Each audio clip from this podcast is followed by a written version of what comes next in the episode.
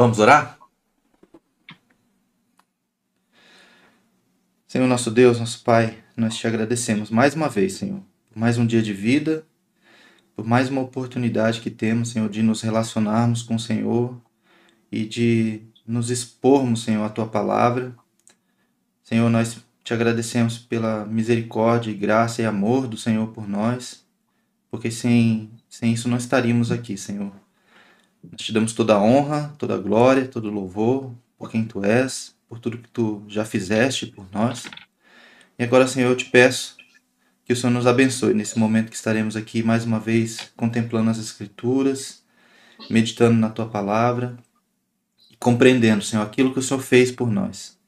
Nos abençoa, Senhor, estende as tuas mãos sobre nós, retira, Senhor, as barreiras do nosso entendimento que o nosso coração esteja aberto e os nossos ouvidos atentos à tua voz, que as distrações agora elas cessem e que possamos estar aqui, Senhor, totalmente focados no momento que estaremos meditando nas Escrituras.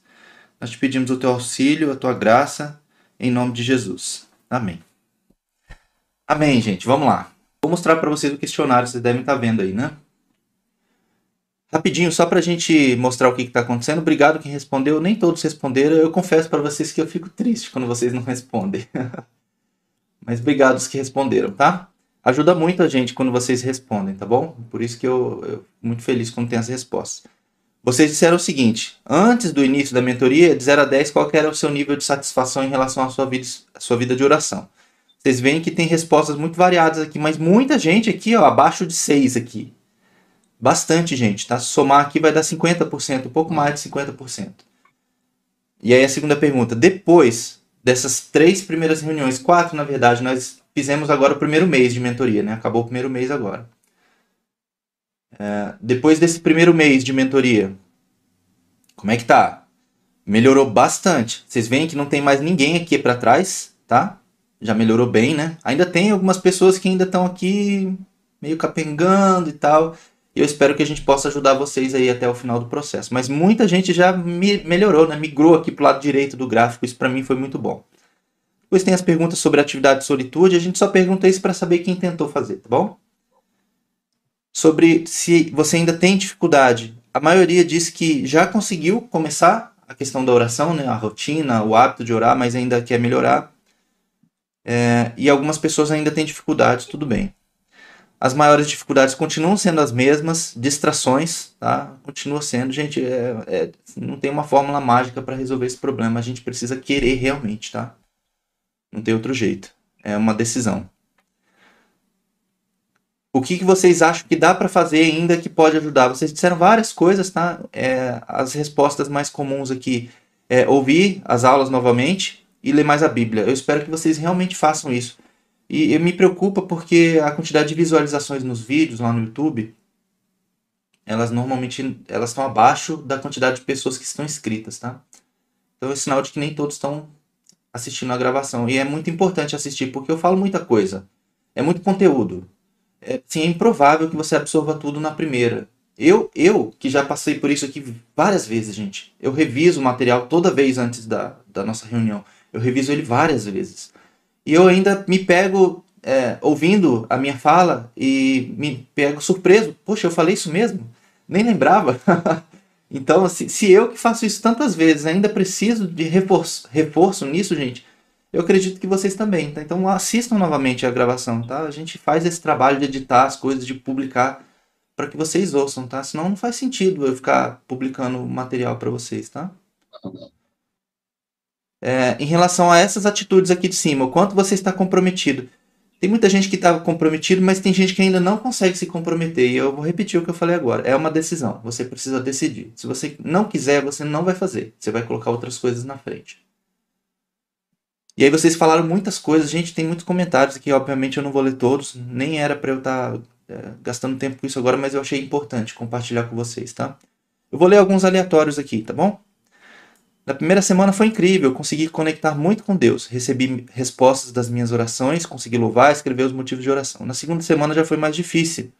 Muitas dificuldades nos estudos da Bíblia, não conseguia me concentrar, as responsabilidades do dia a dia me perturbavam. Na terceira semana eu me analisei e percebi que pude melhorar. e mesmo com algumas falhas, sinto que estou retomando o ritmo. Que bom. Essas últimas semanas foram ótimas, aprendi muitas coisas que me impulsionaram a crescer espiritualmente. Minhas orações têm sido constantes e não são mais egoístas. Amei conhecer e ouvir pessoas do meu grupo e saber que elas também têm dificuldades como eu. É incrível como nos identificamos. Acredito que cada grupo foi selecionado por Deus. Eu também. eu também. Mais um aqui. Está sendo muito importante para mim, me ajudando a entender que preciso mais e mais conhecer a Deus. O que mudou? Minha vontade de aprender a palavra, ler, minha experiência foram várias. Esta, esta semana consegui resolver situações que eu nem acreditava. Eu acredito em você. A oração ah, faz toda a diferença, gente. Ainda não tinha o costume de orar tanto, hoje estabeleci o horário, criei o diário, tenho orado mais. As lutas, as dificuldades têm se levantado com frequência, principalmente no meu ponto fraco, que é meu casamento. Isso aqui é normal. Não espere que o, inimigo vá te atacar naquilo que você é forte, ele vai te atacar naquilo que você é fraco. Então a gente precisa se fortalecer. Mais alguns aqui. Mudou a minha visão de compromisso do que é a importância do que é a importância da oração. Oração não é apenas pedir em meio a lutas mas sim criar uma relação de proximidade com Deus e fortalecer laços com a eternidade. E através disso, é, dar um, espero, eu espero que seja passo aqui, né? Mais perto da eternidade, da eternidade e das bênçãos. Só mais um aqui. Vou ler esse aqui que é um pouquinho maior. Tenho evolu evoluído a cada dia. Reconheço que só depende de mim para avançar mais na intimidade com o Senhor. A mentoria foi uma resposta de oração que fiz ao Senhor já havia um bom tempo. Em minhas orações pedi ao Senhor que enviasse pessoas para me ajudar na jornada com ele. Disse a Deus que enviasse pessoas que fosse até de outro país e assim aconteceu. Estou sendo mentorado por pessoas de diferentes lugares. E como exemplo da parábola do banquete, eu confesso que também tinha desculpas, mas comecei a obedecer a chamada, a priorizar Deus em minha vida e a não terceirizar o que está em minhas mãos, meus lábios e meus joelhos fazerem. E é muito bom, gente, tem muita coisa, muita coisa boa. Eu fico muito feliz, os mentores também, tá? quando vocês nos ajudam com, com essas informações, faz muita, muito, muita diferença mesmo. Tá? Então eu agradeço vocês por terem respondido. Vai ter outros questionários ainda durante a mentoria, é importante que vocês respondam também, tá bom? E esse é o nosso tema de hoje, é o tema do verdadeiro evangelho. Esse tema, gente, é o tema mais importante para mim da mentoria.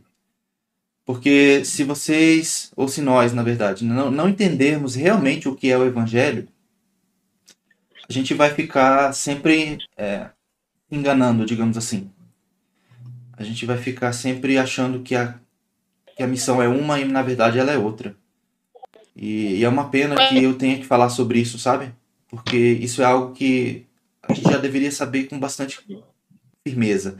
E eu tenho certeza que nem todos aqui entendem bem o que é o evangelho. É por isso que a gente traz esse, esse tema, tá? Esse tema é muito relevante porque a gente precisa ter um, um certo alinhamento em relação a isso. Porque se você não entende o que é o evangelho, você deve estar fazendo alguma coisa errada. E, e, o objetivo aqui não é criticar ninguém, julgar ninguém, apontar o dedo para ninguém, mas é que a gente consiga todos entendermos o que é o evangelho. Porque é a nossa missão levar o evangelho adiante. Agora, como é que você vai levar algo adiante que você não conhece? E, e é uma pena que isso seja assim. E eu vou tentar mostrar isso hoje para vocês. Vou tentar mostrar isso hoje para vocês e espero que vocês saiam daqui entendendo bem o que é o evangelho. Tem, tem gente abrindo áudio de fato, tá, pessoal? Cuidem com, com o microfone de vocês, tá bom? Para não, não atrapalhar os demais. Eu vou começar lendo esse texto, depois eu vou pôr um vídeo, depois eu vou fazer uma pergunta para vocês, tá bom? Texto que fala sobre isso de forma nítida e clara, tem vários, tá? Mas esse aqui é um deles. Romanos 1, Paulo ele faz a sua apresentação e depois ele começa a falar sobre a missão dele. E ele diz assim: Deixa eu pôr a canetinha aqui. Não me envergonhe do evangelho, porque é o poder de Deus para a salvação de todo aquele que crê.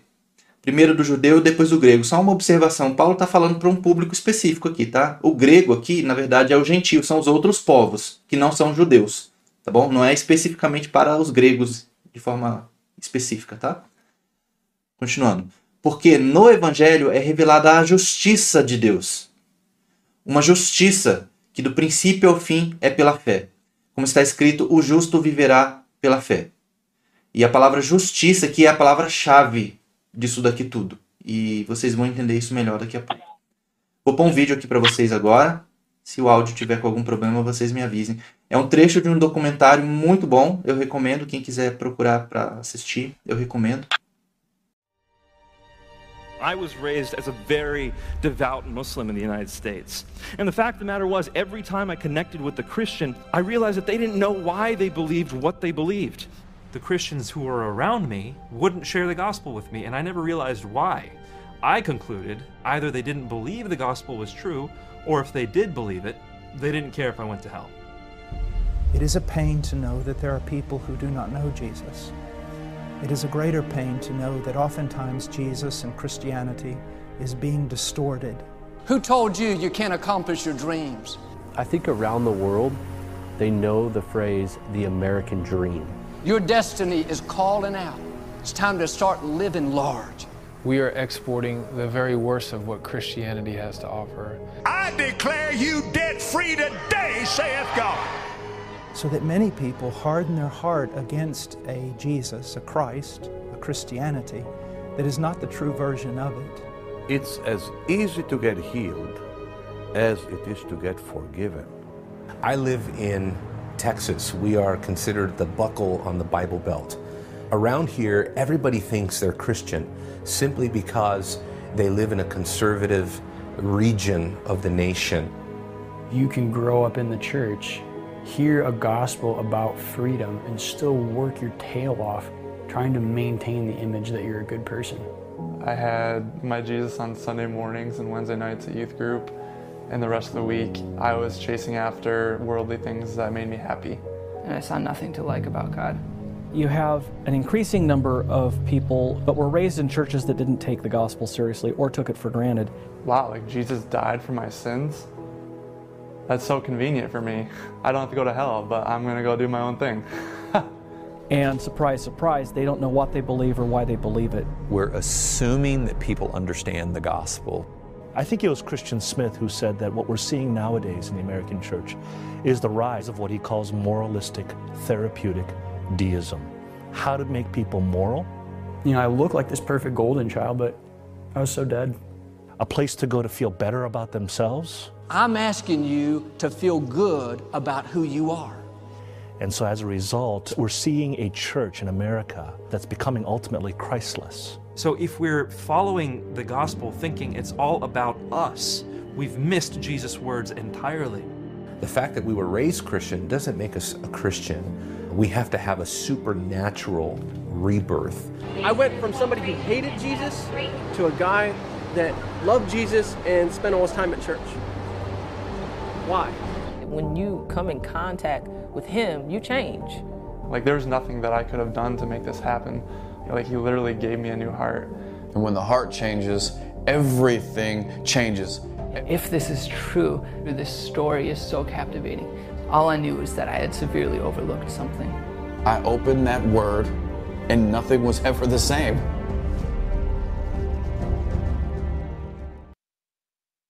O nome do documentário é esse que vocês viram, American Gospel.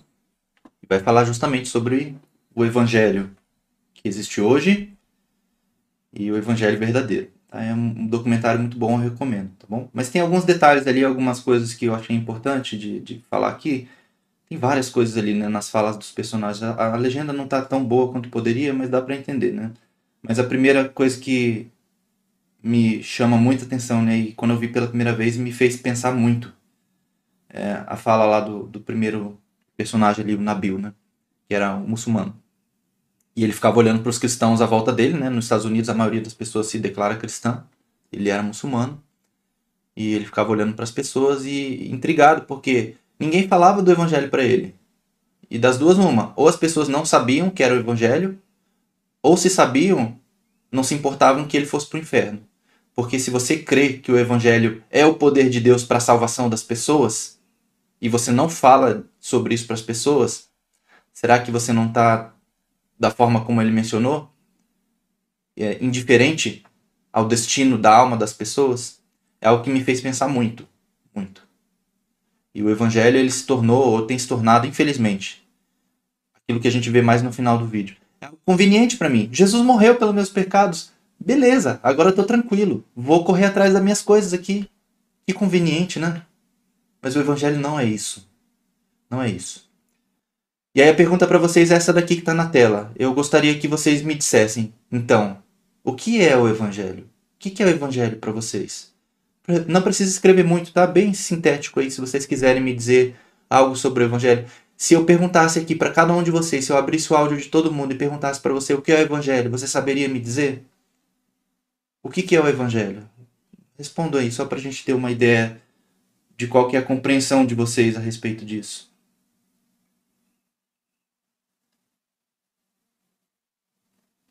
O Evangelho é a verdade. É a palavra de Deus, a revelação do seu amor. que mais? É a vida de Cristo e nos ajuda a compreender a salvação. É negar a si mesmo. É o plano de salvação. O Evangelho nos aproxima de Cristo.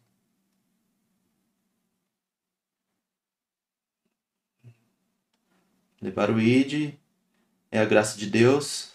O Evangelho é o próprio Cristo. Sim, é a transformação, nos ensina como devemos seguir, a missão que Jesus nos passou para ensinarmos.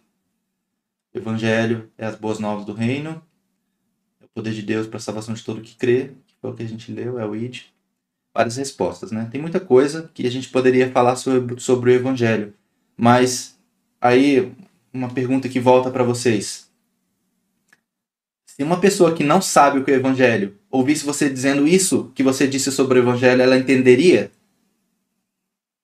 Porque nós que cremos no Evangelho, talvez essas definições que vocês deram aqui, elas façam sentido para nós. Mas e para uma pessoa que não compreende isso? Que não conhece a Bíblia? Ou que não crê na Bíblia? Você dizer que o Evangelho é, por exemplo, né, a, a frase mais conhecida, né, o Evangelho são as boas novas do reino de Deus, e é verdade. E é verdade, isso é verdade. Mas para uma pessoa que não entende o que é isso, isso faz sentido para ela? Isso vai mudar a vida dela? E essa é a reflexão que eu quero trazer aqui hoje. Nós precisamos saber, assim, no máximo que pudermos, o que é o evangelho. A gente precisa saber transmitir isso para as pessoas. Porque se você não sabe o que é o evangelho, como que você vai transmitir para as pessoas? E uma camada adicional aqui de reflexão. E se você sabe o que é o evangelho, você tem que fazer com que as pessoas conheçam isso também, não é verdade? Eu, eu sempre falo dessa história, é comum esse, essa metáfora. Se você descobrisse a cura para o câncer, uma cura definitiva para todo tipo de câncer, sem dor, sem sofrimento, e você ficasse com isso só para você, seria muito egoísmo, não é verdade? O evangelho, ele é a cura para a doença mais mortal de todas, que é o pecado. É mais perigoso que o câncer ou que qualquer outra doença. E você tem, em tese, né? Você tem a resposta para essa enfermidade da alma. E a, a, nossa missão é levar isso adiante, né? Mas eu vou chegar nesse ponto daqui a pouco.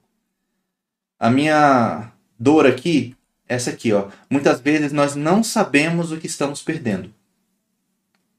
E é uma frase conhecida por todos, né? A gente dá valor às coisas quando a gente perde. Mas e se a gente não souber o que a gente está perdendo, a gente vai dar valor? E, e essa é a, a minha visão, que muitos de nós não sabem o que é evangelho e a gente está perdendo ele. E talvez alguns de nós aqui esteja até enganado aqui em relação ao evangelho, está entendendo o evangelho errado, está entendendo um falso evangelho, não o verdadeiro. Por N razões, tá? E aí eu não quero julgar ninguém aqui, como eu falei. Mas talvez alguns de nós não saibam o que está perdendo, mas está perdendo. E, não sabe dar valor àquilo que tem, porque não conhece o que tem. E tem muitas coisas que eu poderia falar aqui, mas eu vou dar um exemplo para vocês. Tem uma história que Charles Spurgeon conta. Charles Spurgeon é um dos pregadores conhecidos, né? um dos grandes cristãos aí dos séculos passados. E ele conta uma história que ele uma vez ele foi chamado para atender, né, para ir na casa de uma senhora que estava doente, para orar por ela, para ministrar na vida dela e tudo mais. E ele chegou na casa daquela mulher, uma casa extremamente simples, um barraco mesmo, isso lá na Inglaterra, ou na região ali do Reino Unido, não lembro exatamente qual é a cidade. E ele reparou que na parede daquela mulher tinha um, um quadro, uma moldura com um documento dentro. E ele perguntou para aquela mulher: Isso é seu? Ela falou: É. E a senhorinha, né, que era já idosa, falou: Isso aí para mim tem muito valor, é muito importante para mim. Isso daí foi a minha senhora, a ama que ela tinha, né? Que ela serviu muito tempo na casa de uma nobre, uma nobre inglesa. Ela me deu isso, antes dela falecer, ela me deu isso, como recompensa aí pelos meus serviços. E eu, eu apreciava tanto aquela mulher que eu coloquei isso numa moldura, num quadro, para deixar aí de recordação. Mas ela não sabia o que, que era aquilo, porque ela não sabia ler. Era um documento. E Charles Spurgeon, ele bateu o olho, ele viu o que, que ele era, o que, que era aquilo. E ele pediu para ela, olha, eu posso levar isso para as autoridades poderem investigar o que é, para ver se isso é verídico mesmo? Ela pode, pode, contanto que você me devolva. No fim das contas, aquilo era um testamento que aquela duquesa, aquela nobre inglesa, tinha deixado para aquela mulher uma casa muito melhor do que o que ela tinha e muito dinheiro para ela, para ela poder viver bem o resto da vida dela. E aquela senhora, ela não sabia, porque ela não conhecia, ela não, não sabia o que aquilo significava. E ela estava perdendo aquilo aquele tempo todo, muitos anos vivendo na pobreza, na miséria, tendo um tesouro nas mãos. E talvez alguns de nós esteja assim hoje, espiritualmente falando. A gente às vezes vive um evangelho pobre, uma realidade espiritual pobre, tendo ela na mão, e você não sabe que você tem isso na sua mão. E o objetivo nosso aqui hoje, a minha missão e, o meu pedido a Deus é que todos nós saiamos daqui hoje com uma convicção do que é o evangelho entendendo o valor que isso tem nas nossas vidas. Nós temos que valorizar isso, porque se nós não valorizarmos, estamos perdendo um grande tesouro que está à nossa disposição. Eu começo dizendo ali que nem os discípulos entendiam direito o que, que era o chamado deles. Esse texto aqui de Atos 1, 4, 8 diz assim, ó. Certa ocasião, enquanto comia com eles, deu-lhes esta ordem. Jesus deu esta ordem aos discípulos. Depois de Jesus ter ressuscitado, ele ficou 40 dias ainda com os discípulos então, numa dessas ocasiões, ele deu essa ordem: Não saiam de Jerusalém, mas esperem pela promessa de meu Pai, da qual lhes falei. Pois João, aí João Batista no caso, batizou com água, mas dentro de poucos dias vocês serão batizados com o Espírito Santo. Então, os que estavam reunidos lhe perguntaram: Olha a pergunta dos discípulos: Senhor, é neste tempo que vais restaurar o reino a Israel? Olha a preocupação dos discípulos.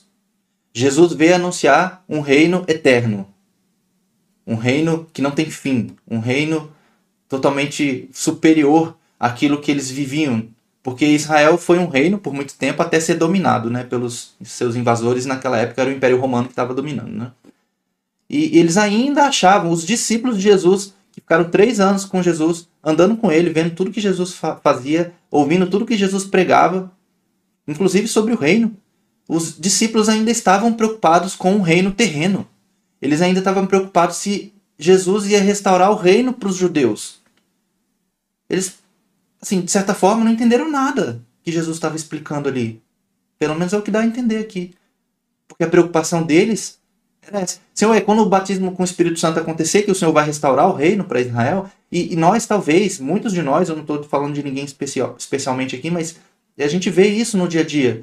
Muitas pessoas querem um evangelho para essa vida só. Porque é um evangelho do conforto, um evangelho da felicidade, um evangelho dos bens, das riquezas.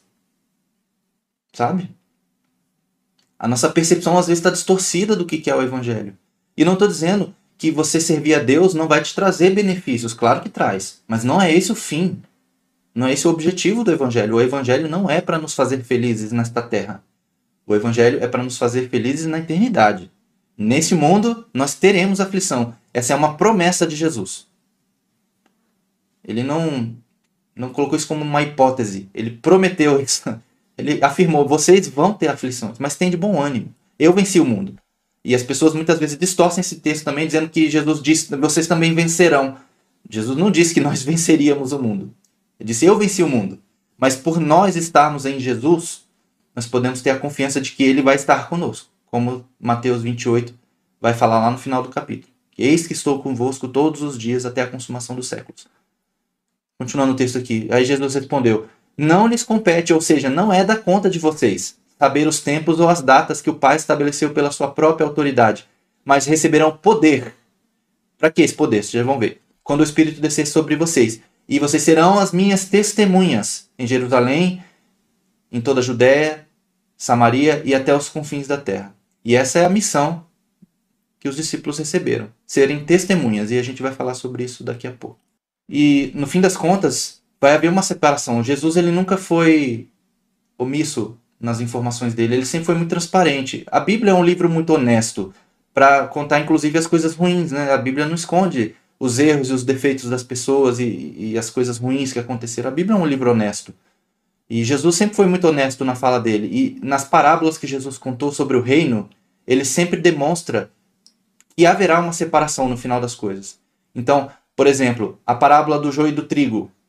Ele fala que tem o joio e tem o trigo. O trigo é bom e o joio é ruim. O joio é um trigo falso, digamos assim, né? Que ele se parece com trigo, mas ele não é trigo, ele não tem fruto.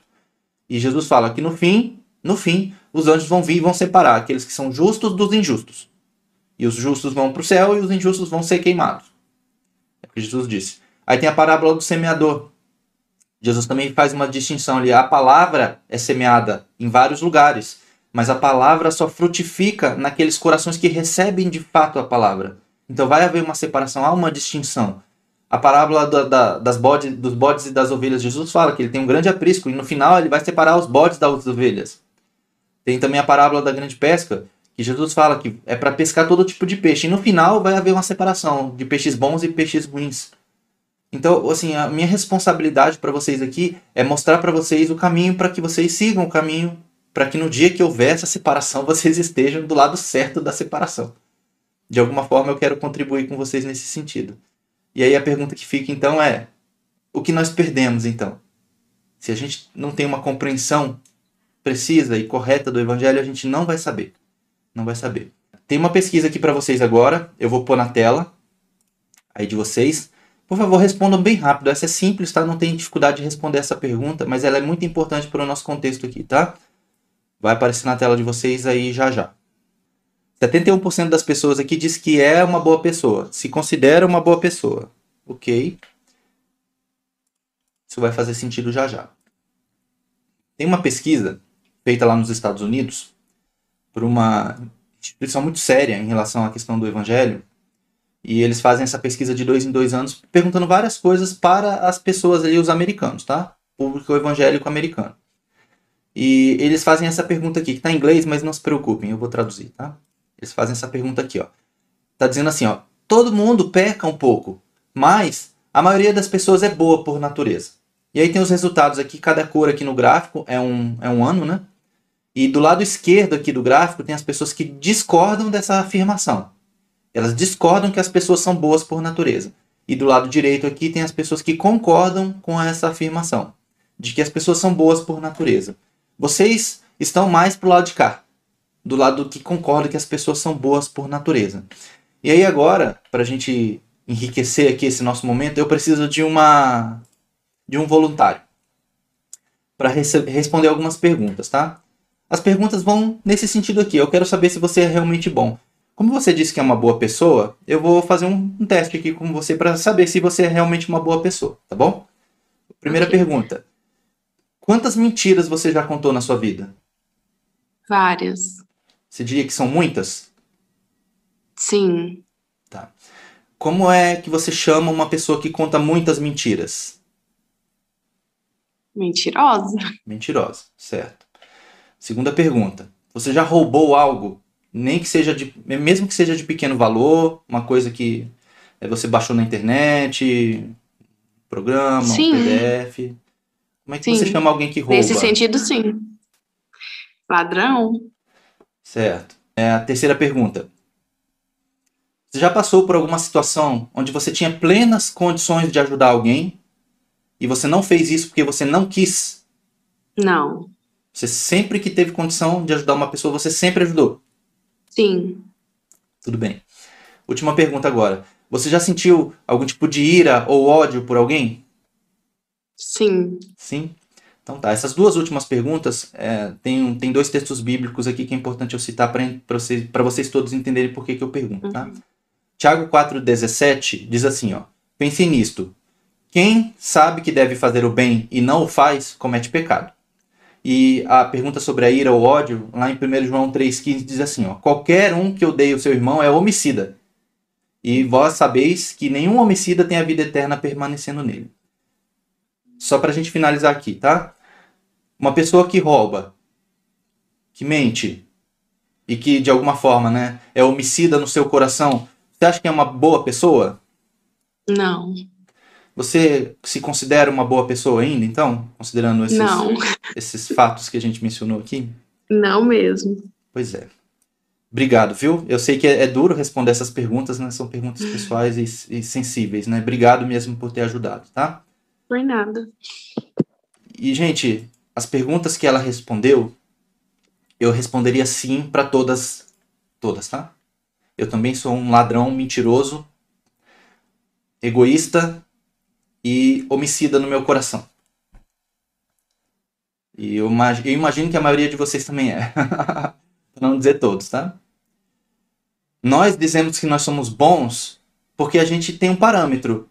Porque bondade é algo que tem medida, né? Se a gente fosse pensar assim, né? E, e a gente se compara com pessoas que são piores do que nós, via de regra, não é? Se eu me comparar com um assassino, ou um ladrão desses de banco, ou um sequestrador, ou um, sei lá, um. Sei lá, pensa num criminoso aí, tá? Eu vou, ser- eu vou ser bom. Se eu me comparar com meu vizinho, eu, eu talvez eu acho que eu sou bom. Porque eu tô comparando com um parâmetro que é humano e que é pior do que eu. Então aí eu vou ser sempre bom. Mas será que esse é o parâmetro que a gente deve ter para dizer que nós somos bons ou não? E a resposta é não. Esse não é o parâmetro. Porque quem diz quem é bom ou não, não somos nós. Não faz sentido, né? Eu fazer o meu próprio julgamento. O parâmetro não vem de nós, o parâmetro vem de Deus. E essas quatro coisas que eu citei aqui, que a gente fez as perguntas aqui, são coisas que são mandamentos de Deus.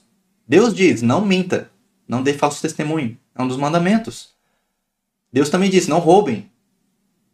E também, é, assim, a questão do egoísmo, né? Ele vai contra o mandamento de ame ao seu próximo como a, a si mesmo. E a questão do homicida, né? Não preciso, não preciso nem falar, né? Você não deve matar as pessoas.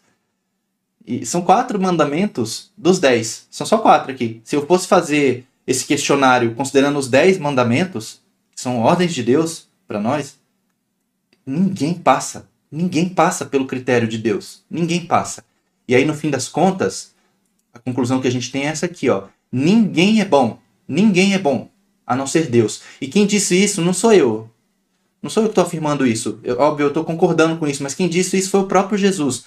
Nessa passagem aqui, que é uma passagem conhecida, que é a passagem do jovem rico. Diz assim, ó. Vamos lá. Quando Jesus ia saindo, um homem correu em sua direção. Pôs-se de joelhos, isso aqui é importante, tá? Diante dele perguntou: Bom mestre, o que farei para herdar a vida eterna?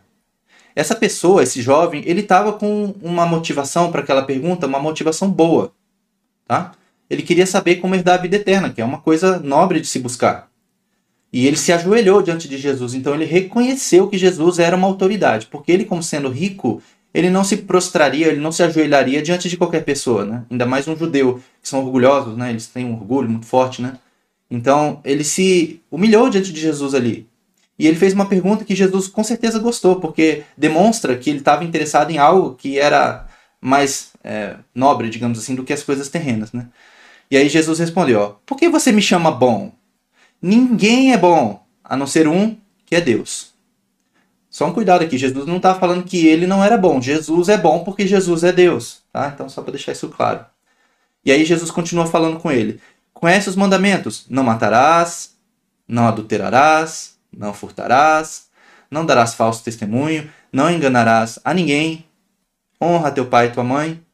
Aqui tem, ó, um, dois, três, quatro, cinco, seis dos dez mandamentos. Jesus perguntou só sobre seis para aquele rapaz ali. E ele disse assim, ó, mestre, tudo isso eu tenho obedecido desde a minha adolescência. E o detalhe é que Jesus não o repreendeu ali. Se ele tivesse mentindo, Jesus poderia ter dito, você está falando isso, mas não é verdade. E Jesus não repreendeu aquele jovem.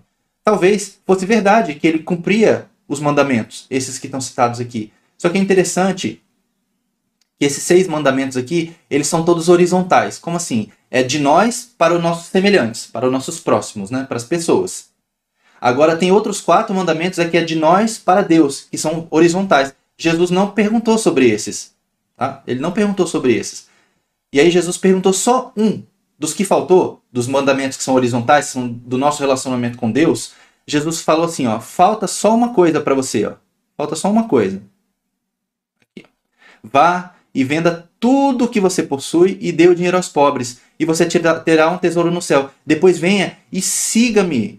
Jesus queria que esse rapaz fosse um dos seus, seus discípulos. Ele fez um convite maravilhoso para aquele jovem. E, se a gente fosse pensar bem, né, a gente tem o costume de criticar o jovem rico aqui, né? Muita pregação que é feita critica o jovem rico por ter dado mais valor aos bens aqui, né? Porque o que, que aconteceu? Diante disso, né, o jovem ficou abatido e afastou-se triste, porque tinha muitas riquezas. A gente tem o, a tendência de criticar o jovem rico aqui, mas aí uma pergunta que eu sempre faço quando eu trago esse tema. Se fosse com você, você conseguiria abrir mão de todas as suas posses e dar aos pobres e seguir Jesus? Essa não é uma resposta tão fácil assim de dar. A gente tem um apego muito grande pelas coisas. A gente trabalha para conquistar as coisas e a gente se apega a elas. Eu entendo isso. Eu não estou nem dizendo que isso está errado, tá? Não é esse o ponto. Agora, o problema desse jovem não era ter dinheiro. Porque o problema não é ter dinheiro. Jesus ele vai dizer assim, ó. Jesus olhou ao redor e disse aos seus discípulos: Como é difícil os ricos, aos ricos, entrar no reino dos céus. Ou no reino de Deus, aqui no caso, né? Os discípulos ficaram admirados com essas palavras, mas Jesus repetiu: Filhos, como é difícil entrar no reino de Deus. Agora, Jesus não está falando dos ricos, ele está falando de forma geral. É mais fácil passar um camelo pelo fundo de uma agulha que um rico entrar no reino de Deus. Os discípulos ficaram perplexos e perguntavam uns aos outros: Nesse caso, quem pode ser salvo? Jesus olhou para eles e respondeu: Para o homem é impossível, mas para Deus não. Todas as coisas são possíveis para Deus. Então, só para defender o jovem rico aqui mais uma vez. O jovem rico, o problema dele não era ter dinheiro. O problema dele era o dinheiro ter ele. Ou seja, o dinheiro possuía aquele jovem, não era o jovem que possuía o dinheiro. Ele estava muito mais preocupado com a vida terrena dele do que com a vida eterna dele. E nós todos temos algum nível de, de, de apego com coisas dessa vida. E eu sei porque eu também tenho. Não sou melhor do que ninguém aqui. Então, por isso que eu digo, não é tão simples assim responder essa pergunta aqui, ou cumprir essa ordem, vá, venda tudo e dá o dinheiro aos pobres. Jesus fez uma proposta para ele que valia a pena, você vai ter um tesouro no céu. O que, que é melhor, um tesouro na terra que eventualmente vai acabar, ou você vai morrer e vai ficar aí, ou ter um tesouro no céu, que você vai poder desfrutar dele eternamente? Claro que é melhor ter um tesouro no céu, mas muitos de nós não conseguem perceber isso. Mas o fato é que não adianta você cumprir alguns mandamentos e não cumprir outros, porque o que se exige de nós é o cumprimento da lei. Ah, mas isso é do Velho Testamento. Não. O Novo Testamento repete tudo isso aqui. Não matarás, não adulterarás, não darás falso testemunho, está tudo repetido no Novo Testamento. E na verdade, Jesus ele inclusive intensificou alguns dos mandamentos. Ele deixou mais rigoroso, inclusive. Se vocês lerem Mateus 5, 6 e 7, que é o Sermão da Montanha, vocês vão ver como Jesus ele deixou a coisa mais rigorosa. Então espera-se de nós que a gente obedeça os mandamentos de Deus. Isso não, não passou ainda. Muita gente vai argumentar que isso estava no Velho Testamento, na Velha Aliança, e na Nova Aliança não tem mais isso. Na verdade, tem resumido em dois mandamentos. Amem a Deus sobre todas as coisas, que resumem os quatro mandamentos verticais, né, de nós para com Deus.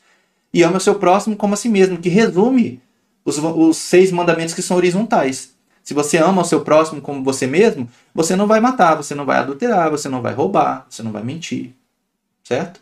Então, os mandamentos eles valem para nós ainda.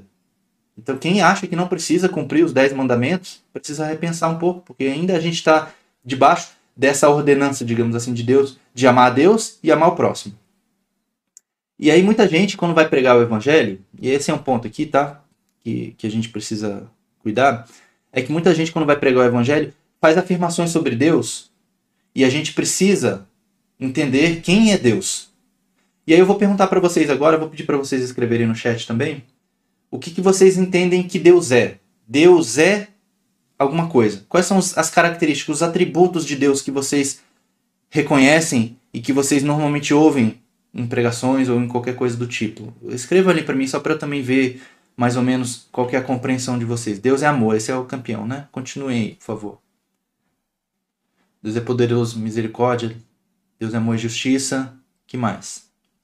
Deus é justo, amor eterno, Deus é bom, Deus não muda, Deus é Pai, amigo, conselheiro, bondoso, justo, juiz, amor, justiça, paz, misericórdia, soberano, onipotente, bom, onipresente, muita coisa, né, gente? Tudo isso é verdade, tudo isso que vocês estão falando está certo. Esses são atributos de Deus, de fato.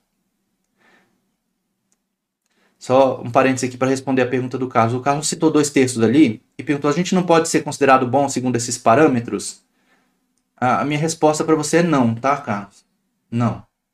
Porque ali você menciona, né, a questão da nova criatura e do perdão através do sangue de Jesus. Isso nos redime diante de Deus, mas isso não nos torna bons. A gente continua sendo ruim por natureza. Ninguém abandona 100% da sua natureza pecaminosa. A gente vai continuar mentindo. A gente vai continuar, é, em alguns casos, né, tendo ira. Em alguns casos, a gente continua furtando. A gente continua errando e pecando. É, o fato de termos uma nova natureza vai nos, nos auxiliar, de certa forma, a nos afastar disso, a viver em santidade. Mas essa é uma busca constante e que ela só vai estar completa quando o pecado ele for aniquilado.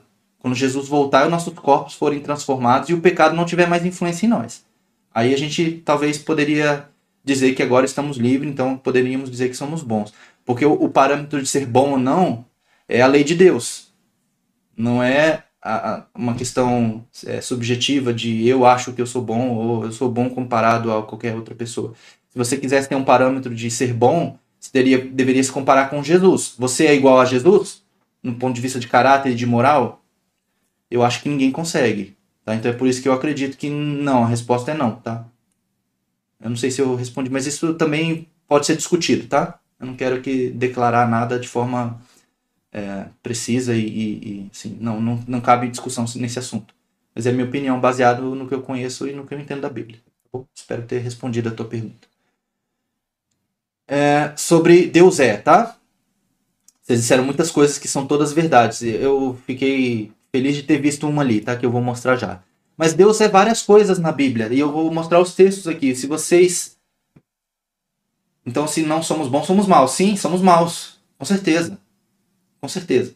Vou tentar mostrar isso para vocês entenderem essa dinâmica, tá? A gente precisa realmente compreender isso, tá bom, gente? Eu não quero aqui ficar é, trazendo ninguém para baixo e deixar ninguém deprimido aqui, mas a gente precisa ter consciência de qual é o nosso lugar aqui nesse cenário todo, tá bom? Mas vamos falar sobre Deus aqui.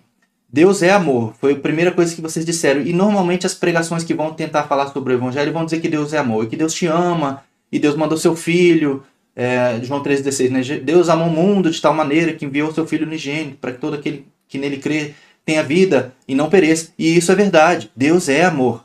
Deus é amor, tá? O, o texto de 1 João 4, 7, 8 é o que fala isso. Ó, diz assim, ó, Amados, amemo-nos uns aos outros, porque o amor é de Deus. E qualquer um que ama é nascido de Deus e conhece a Deus. Aquele que não ama não conhece a Deus, porque Deus é amor. É aqui que tem exatamente essa expressão Deus é amor. E é curioso, porque a maioria das pregações sobre Deus vai falar que Deus é amor. No entanto, a primeira vez que a Bíblia cita de forma explícita que Deus é amor é aqui nesse texto. E ele está lá no finalzinho da Bíblia. Você vai ler a Bíblia todinha, você vai ler quase todos os livros da Bíblia, e você vai só se deparar com essa afirmação que Deus é amor aqui. Isso não quer dizer que o amor de Deus não, não tenha sido demonstrado antes, tá? Não é isso. Mas a, a afirmação categórica de Deus é amor, ela só aparece aqui. Mas antes de falar que Deus é amor, a Bíblia vai dizer que Deus é um montão de outras coisas. E aí, será que isso não tem a ver com a relevância ou a ênfase que Deus quis dar em alguns atributos? É uma pergunta, tá? Deus é bom, vocês disseram, e é verdade. Salmo 118, 29. Louvai ao Senhor, porque Ele é bom. Porque a sua benignidade dura para sempre, a sua bondade dura para sempre. Isso é verdade também. Deus é misericordioso. Efésios 2, 3 a 5 diz assim: ó, Anteriormente, todos nós também vivíamos entre eles satisfazendo, satisfazendo as vontades da nossa carne, seguindo os desejos e os seus desejos e pensamentos. Como os outros, éramos por natureza merecedores da ira. Então, por natureza, essa história de você é bom, a Bíblia vai dizer que você, na verdade, é merecedor da ira de Deus, não do amor de Deus.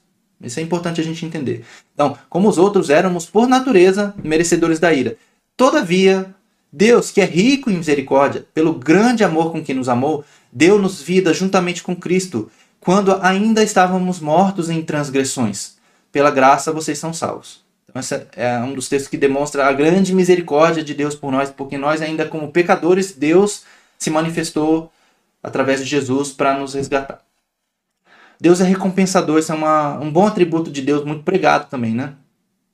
Hebreus 11,6 diz assim: ó, Sem fé é impossível agradar a Deus, Pois quem dele se aproxima precisa crer que ele existe e que recompensa aqueles que, os, que o buscam. Então Deus também é recompensador. Deus é consolador. Segundo Coríntios 1, 3 e 4 diz assim, ó, Bendito seja o Deus e Pai de nosso Senhor Jesus Cristo, o Pai das misericórdias, e o Deus de toda consolação, que nos consola em toda a nossa tribulação, para que também possamos consolar os que estiverem em alguma tribulação, com a, consola com a consolação que nós mesmos somos consolados por Deus. E último aqui, Deus é poderoso. Também é uma, uma, um atributo muito enfatizado nas pregações hoje em dia. Mas foi Deus quem fez a terra com seu poder, firmou o mundo com a sua sabedoria e estendeu os céus com o seu entendimento. Deus é poderoso, é onipotente, vocês disseram ali, né? E isso é verdade também. E muitas vezes nós dizemos que, o que as pessoas querem ouvir, mas a, a gente fala para elas o que elas precisam ouvir. E isso é, é uma coisa dura de a gente pensar, né? Porque ninguém quer fazer, talvez, o que eu estou fazendo aqui, ou ninguém não, mas poucas pessoas talvez queiram fazer o que eu estou fazendo aqui. De afirmar, você não é bom, você é mal. e falar isso na cara, assim, é difícil mesmo, sabe? É mais fácil eu falar para vocês que Deus ama vocês que, que Deus é bom e misericordioso e ele vai abençoar você. É tão mais fácil fazer isso. E, e as pregações que a gente ouve hoje, elas estão muito nessa linha de massagear o ego do ser humano. É uma pregação humanista que coloca o homem no centro. E esse não é o verdadeiro evangelho. Porque isso é uma parte da verdade, mas não é ela toda. Dizer que Deus é amor é verdade, mas tem outros atributos de Deus que a gente precisa considerar também. Veja só o que diz em Romanos 11, 22. Considera, pois, a bondade e a severidade de Deus. Você não pode excluir uma coisa da outra. Deus é bom, mas Deus é severo também. Então considere a bondade e a severidade, não é a bondade ou a severidade. Você não pode escolher. Você tem que considerar ambos os lados dessa moeda. Então considere a bondade e a severidade de Deus. Para com os que caíram, severidade, mas para contigo, benignidade se, se, aí tem uma condição, se permaneceres na sua benignidade. De outra maneira, também tu serás cortado. Então, assim, a gente não pode ignorar que existe um outro lado dessa moeda. Porque se você só prega a parte gostosa, digamos assim, do evangelho, você não está pregando a verdade completa. Você está pregando parte dela. E isso é perigoso porque pode colocar as pessoas, e muitas pessoas estão assim hoje, você pode colocar as pessoas num estado de anestesia, onde ela valoriza tanto o amor de Deus que ela esquece que Deus tem outras coisas que ele se importa ou que ele valoriza. E aí você às vezes fica anestesiado para o pecado. E você não se importa de pecar porque não, Deus é amor, Deus é bom, Deus é misericordioso. Mas espera aí, é, tem, tem mais do que isso nessa mensagem. E aí tem outros atributos de Deus que eu quero trazer aqui agora. E você citar alguns. A palavra também vai dizer que Deus é justo. Salmo 11, 7. Tem muitos, muitos, muitos, muitos, muitos textos que vão falar que Deus é justo, tá? Tem muitos mesmo. Peguei um aqui, ó. Deus é justo, pois o Senhor é justo e ama a justiça. Os retos verão a sua face. Quem verá a face de Deus? Os retos, as pessoas que andam corretamente. Não é qualquer pessoa que vai ver a face de Deus. Deus é reto, ou seja, Deus é, é, uma, é confiável no sentido de retidão, né? de que Deus não muda. O Senhor reina para sempre, estabeleceu o seu trono para julgar. Ele mesmo julga o mundo com justiça e governa os povos com retidão. Juiz. Acabei de ler, né? Que Deus julga, né? Mas o Salmo 7, 11 a 13 diz assim, ó. Deus é juiz justo. Não é qualquer juiz, é juiz justo. Um Deus que manifesta cada dia o seu furor. Se o homem não se arrepende, Deus afia a sua espada, arma o seu arco e o aponta, prepara suas armas mortais e fazem suas setas flechas flamejantes. Olha que coisa dura, né? De você ouvir. Eu acredito que vocês nunca ouviram uma mensagem, uma pregação sobre esse texto aqui. Talvez tenham, mas eu imagino que não. É duro falar sobre isso, né? Que Deus é um juiz justo e que tem a espada afiada contra aqueles que não se arrependem. Mas é o que a Bíblia diz. Deus é um Deus, irado. Olha o que diz Apocalipse 6, 15 a 17. Isso é algo que ainda vai acontecer. Então os reis da terra, os príncipes, os generais, os ricos, os poderosos, todos os homens, quer escravos, quer livres, esconderam-se em cavernas e entre as rochas das montanhas. Eles gritavam às montanhas e às rochas: Caiam sobre nós escondam-nos da face daqueles que está sentado no trono e da ira do cordeiro. Pois chegou o grande dia da ira deles, E quem poderá suportar? Vai chegar um dia onde a ira de Deus vai vir sobre a terra. Aí alguém disse ali que Deus é fogo consumidor, e essa é importante a gente entender. Como assim Deus é fogo consumidor? Olha o texto de Hebreus 12, 28 e 29. Portanto, já que estamos recebendo um reino inabalável, sejamos agradecidos e, assim, adoremos a Deus de modo aceitável, com reverência e temor, pois o nosso Deus é fogo consumidor. Deus não é o seu chapa, o seu amigo, o cara que você conversa aí de qualquer jeito todo dia. Deus é Deus, a gente precisa ter temor, reverência. Esse é o tipo de adoração que Deus espera, uma adoração com reverência e temor. E aí é algo para a gente pensar. E talvez o atributo que mais seja valorizado, apesar dele não ser tão mencionado na Bíblia, mas eu consigo entender o valor que ele tem pelos textos que eu vou mostrar aqui, é que Deus é santo. Deus é santo. E o que, que significa Deus ser santo? A palavra santo, ela tem um significado de separado. Deus ele é diferente, ele é único, não tem nada como Deus. E Deus por ser santo, ele não pode se misturar com o pecador, com o pecado, com a sujeira que há em nós. A, a palavra fala que Deus é luz pura e não há nele treva alguma. E se nós temos trevas em nós, e, e, todos nós temos, gente, não adianta a gente tentar tapar o sol com a peneira nesse sentido e de achar que a gente realmente é bom, porque a gente não é. Todos nós temos alguma coisa obscura dentro de nós. É só você olhar para você com um olhar mais sincero e você vai perceber isso. E Deus não pode se relacionar conosco em pecado.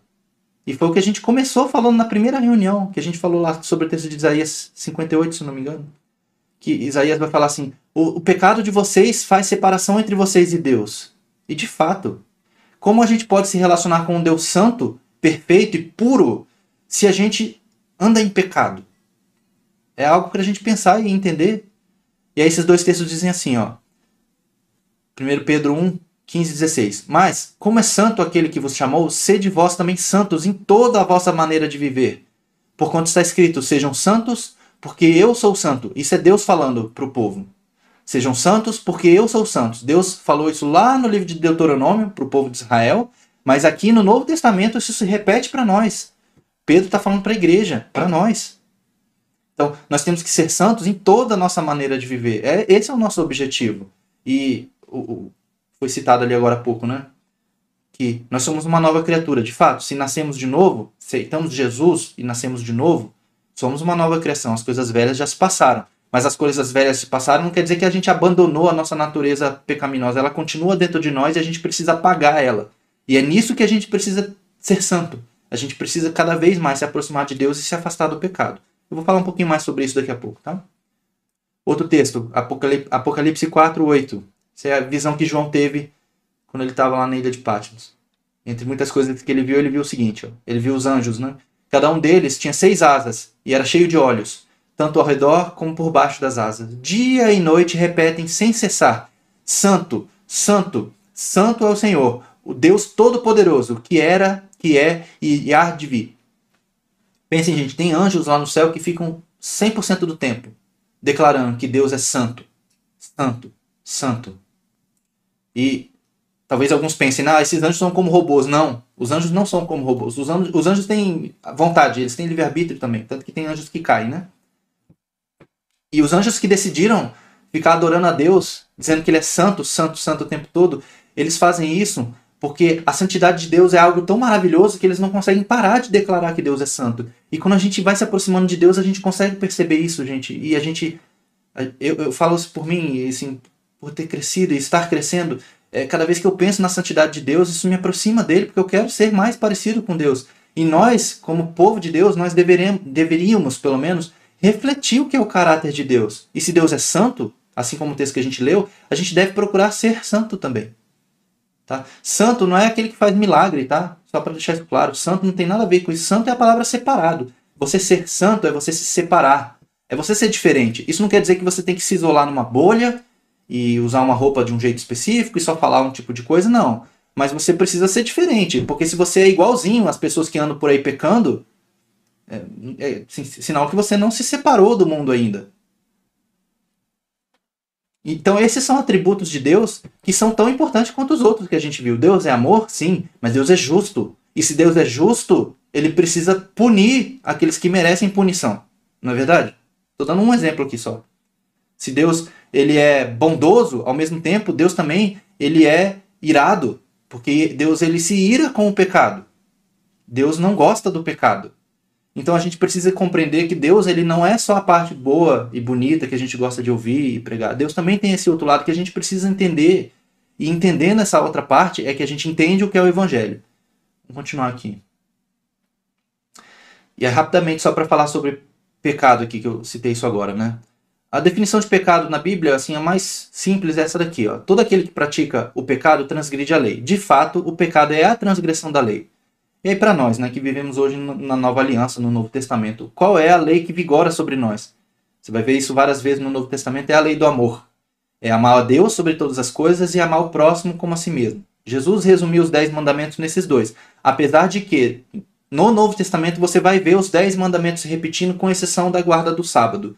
Os outros mandamentos todos eles são citados de forma clara e específica. Não matarás, não roubarás, não mentirás. Todos esses estão repetidos no Novo Testamento. Mas todos eles se resumem no na, na, nesses dois, né? Amar Deus sobre todas as coisas e amar o próximo como a si mesmo. Então, no momento em que você deixa de amar Deus sobre todas as coisas ou que você deixa de amar o próximo como a si mesmo, você está pecando. Porque o pecado é a transgressão da lei.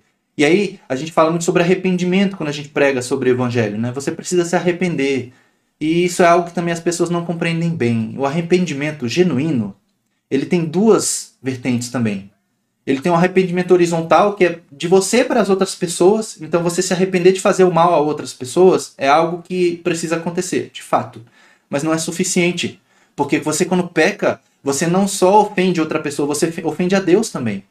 Então precisa existir um arrependimento que é vertical também, um arrependimento para com Deus. E arrependimento não é remorso, tá? Remorso você sente e amanhã você está pecando de novo. Eu eventualmente eu vou contar um pouco sobre isso na minha própria vida, tá? Eu vou abrir um pouco da, dessa questão falando de mim. Para vocês entenderem que eu não sou melhor do que ninguém aqui não, tá? Mas você precisa se arrepender para com Deus e o arrependimento é você se voltar para a direção contrária, né? A palavra metanoia que todo mundo já deve ter ouvido falar em algum momento. É a palavra metanoia em grego, que é justamente o, o sentido de você virar as costas para alguma coisa e andar na direção contrária, não é simplesmente virar as costas. É virar as costas e andar na direção contrária. Então, se você mente e você se arrepende de mentir, o arrependimento verdadeiro ele vai te fazer parar de mentir.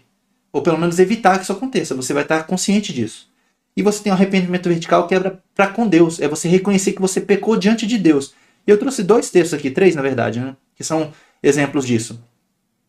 Lá em Gênesis 39, 9 é a história de José, quando José era escravo no Egito, e a mulher do senhor dele, quando ele era escravo, quis ter relações com ele, e ele falou o seguinte para ela: Como faria eu tamanha maldade e pecaria contra Deus? Ele não estava preocupado de pecar horizontalmente apenas. Ele estava preocupado de pecar era contra Deus. E esse tipo de sentimento a gente precisa ter. Outro exemplo, é, o exemplo que Jesus deu na parábola do filho pródigo, aquele que tinha riqueza, abandonou a casa do pai, foi viver no mundo, se quebrou inteiro e voltou depois arrependido. Olha o que o filho disse para o pai: Pai, pequei perante o, é, pequei contra o céu e perante ti. Já não sou digno de ser chamado teu filho. Eu pequei contra o céu, vertical, e contra você, horizontal. Outro texto aqui, Davi, quando ele teve o caso de adultério com Batseba, ele escreveu o Salmo 54 depois dizendo assim, ó, contra ti, falando para Deus: Contra ti somente pequei, e fiz o que é mal à tua vista, para que sejas justificado quando falares e puro quando julgares. Davi sabia que ele estava errado. E se Deus o julgasse e o condenasse, Deus estaria sendo justo. E a gente às vezes não gosta de pensar nisso, né? Que Deus, se me condenasse, estaria sendo justo. Não é verdade? A gente gosta de pensar, não, que Deus é amor e me perdoa sempre. Mas não é bem assim. E aí muitas pessoas vão tentar se auto-justificar. E aí tem uma história aqui, no livro de Jó, Imagino que a Maria conhece a história de Jó. Jó era uma pessoa honesta, justa, íntegra diante de Deus. E aí Satanás foi lá e falou para Deus: Ah, você protege ele, é por isso que ele é assim. Aí Deus permitiu que Satanás prejudicasse Jó. E aí Jó perdeu tudo, perdeu a família. E aí os amigos de Jó vieram para consolá-lo. E aí uma das conversas entre ele e os amigos, tem esse diálogo aqui, ó. Então Bildade de Suá, que era um dos amigos de Jó, respondeu: Até quando você vai falar desse modo? Suas palavras são um grande vendaval. Acaso Deus torce a justiça? Será que o Todo-Poderoso torce o que é direito? Até aqui o amigo de Jó estava falando a verdade. Deus não torce a justiça. Deus não torce o que é direito. Deus é justo, perfeito. Então Deus não torce mesmo a justiça. Mas daqui para frente, é, o amigo de Jó começou a dar um conselho para ele que ele é, não estava correto. Olha só o que o amigo disse: ó, se você procurar a Deus, implorar junto ao Todo-Poderoso, se você for íntegro e puro, ele se levantará agora mesmo em seu favor e restabelecerá é, o restabelecerá no lugar que por justiça cabe a você. O que, que o amigo de Jó estava falando? Jó, você tem que se auto-justificar diante de Deus. Se você for íntegro e puro, Deus agora mesmo vai te restaurar. Esse é um tipo de pregação que a gente ouve muito por aí, né? Se você fizer determinada coisa, Deus vai fazer outra coisa em troca. E não é bem assim que funciona. E aí Jó vai falar várias coisas na fala dele, o texto vai continuar no capítulo 9, a discussão entre eles, e aí Jó vai dizer o seguinte para esse amigo.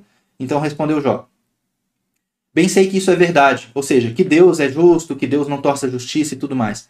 E aí Jó ele vai contra-argumentar dizendo assim: "Mas como pode o mortal ser justo diante de Deus? Não tem como você se tornar justo diante de Deus por suas próprias forças, não tem. Não tem. E eu vou tentar demonstrar isso já já para vocês também, com mais uma metáfora, mais uma analogia aqui. É só mais um texto bíblico. Isaías 64:4 diz assim, ó: Desde os tempos antigos ninguém ouviu, o ouvido percebeu, e nenhum olho viu outro Deus, além de ti, que trabalha para aqueles que nele esperam. Olha que coisa boa. Deus trabalha para aqueles que esperam nele, que confiam nele.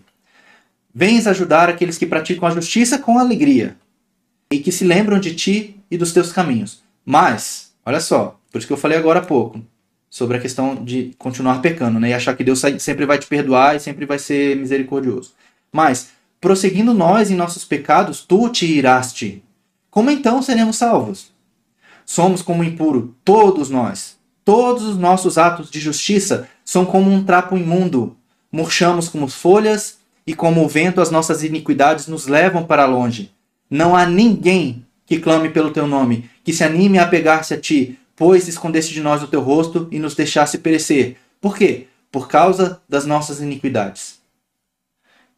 Essa profecia aqui era Deus falando com o povo judeu, né? dá para entender que é, não é para o tempo da igreja, mas aqui tem um princípio importante. Deus, muitas vezes, ele permite que a gente passe por certas coisas porque a gente insiste em viver pecando. A gente insiste em viver na iniquidade. E a gente tentar se justificar, os nossos atos de justiça são como um trapo imundo. Paulo vai falar isso também. Tá? Isso também está no Novo Testamento, só antes que alguém venha argumentar, ah, isso é do Velho Testamento. Isso também está no Novo Testamento. Tá? Paulo ele vai falar exatamente isso, que nossas, nossas boas obras, os nossos atos de justiça diante de Deus, eles são como trapos imundos, eles não servem para nada. Para nada. Porque não tem nada que a gente faça que possa nos justificar diante de Deus. Nada. Tem algumas religiões que vai dizer que é, existe um sistema de balança, no fim das contas, onde vai ser pesado. Se você fez mais coisas boas do que coisas ruins, beleza, tá tudo certo. Mas não é isso que a Bíblia diz. Em nenhum lugar a Bíblia diz que vai existir um sistema de balança onde você vai ser pesado. O fato é que se você ofender a Deus com o pecado, você já está condenado. E a Bíblia vai dizer que o salário do pecado é a morte, e todos nós pecamos. E qual é a recompensa ou salário de quem peca? É a morte. Então essa é a nossa situação. E eu fiz toda essa introdução, isso tudo foi só uma introdução, gente, para a gente poder ter uma consciência plena de qual é a nossa posição diante de um Deus que é santo, de um Deus que é puro e perfeito. Nós somos miseráveis. Nós somos condenados. Nós não temos o que fazer por nós mesmos. Última, última reflexão nesse sentido é essa aqui, ó. Você morreria por alguém exatamente como você? Se você é tão bom assim, você morreria por alguém como você? Eu, assim, para mim é muito fácil responder essa pergunta. É claro que não.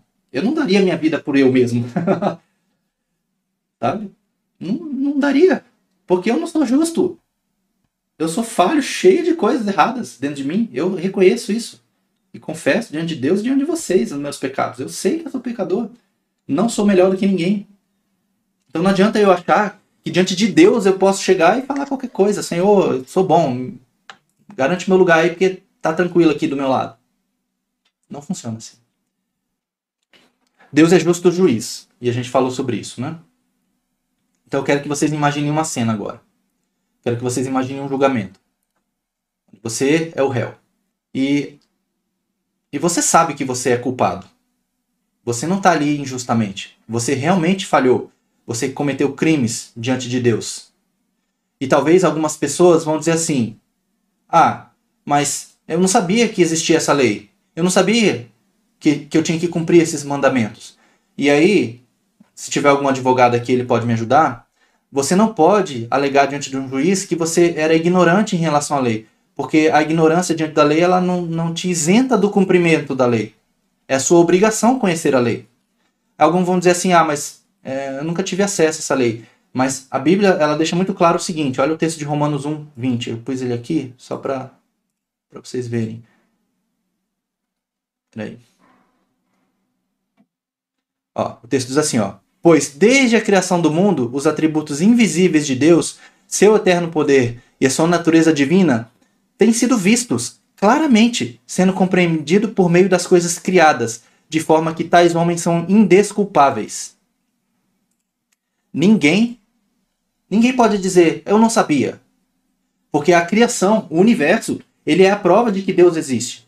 E a nossa própria consciência, ela é a prova de que Deus reprova aquilo que a gente faz. Você não precisa ser cristão para saber que mentir é errado. Você não precisa ler a Bíblia para você saber que adulterar é errado. Você não precisa ter nenhum tipo de confissão de fé específica para você saber que você matar outra pessoa, é um homicida, né? Não questão de defesa, né? É diferente a defesa, você se defendeu e eventualmente matou alguém, do que você propositalmente ir lá e assassinar alguém. É diferente, é disso que a Bíblia fala. Você não precisa de nada para você saber que isso é errado. A sua própria consciência, ela já diz isso para você. E isso foi imputado em nós porque nós temos dentro de nós, entre aspas, o DNA de Deus, e esse é o caráter de Deus. Tá? E nós não podemos dizer que não sabíamos. Ah, eu não sabia. Não adianta. Outra coisa, alguém pode dizer assim: ah, mas eu não concordo com essa lei. Algumas pessoas vão dizer assim: eu não concordo com a Bíblia. Se você não concorda com uma lei, seja ela qual for, isso não te isenta de cumprir a lei. Porque a lei está acima da sua vontade. Porque a lei ela é maior do que você. Então, se você não gosta da lei, não adianta. A sua opinião é indiferente em relação à lei. Alguém vai dizer assim: Eu não acredito nessa lei. É indiferente. Vou dar um exemplo para vocês aqui, só para ficar claro isso. Vamos dizer que eu não acredito que é, a lei de não roubar é, existe. Eu vou dizer assim: Eu não acredito nessa lei. O juiz ele vai te condenar mesmo assim, mesmo você não acreditando nela. Alguém pode dizer assim também: Ah, mas eu cumpri todas as outras leis e eu só infringi essa. Você acha que o juiz diante do, do réu ali, ele pode te inocentar porque você cumpriu todas as outras leis? Se você assassinar uma pessoa, mas você sempre foi bonzinho, você acha que o juiz vai chegar assim para falar para você e vai falar para você assim: "Ah, não, realmente é, você matou uma pessoa, né? Mas como você foi tão bonzinho nas outras coisas, tá liberado". Isso não é justo. Isso não é justo. Se você cometer um crime, você precisa pagar por ele. Você precisa retribuir à sociedade pelo mal que você fez. E da mesma forma, a lei de Deus ela precisa ser cumprida, ela precisa ser aplicada, porque Deus é justo. Alguém vai dizer assim também: "Ah, mas todo mundo infringe a lei". Sim, todo mundo infringe a lei, mas o fato de todo mundo fazer o errado não faz com que o que é errado se torne correto. O certo vai continuar sendo certo mesmo que ninguém faça. E o errado continua sendo errado mesmo que todo mundo faça. Não existe verdade relativa, ah, isso é relativo. Não. Ou é ou não é. Ou é verdade ou é mentira. Ou é certo ou é errado. Não tem meio termo. Então, diante desse, desse cenário, você tentou argumentar com o juiz de várias formas que você pôde. E eu dei algumas argumentações aqui. No fim das contas, se esse juiz ele for justo, se ele for justo, o que, que ele deve fazer com você? Vamos ver se alguém tem coragem de escrever ali no chat.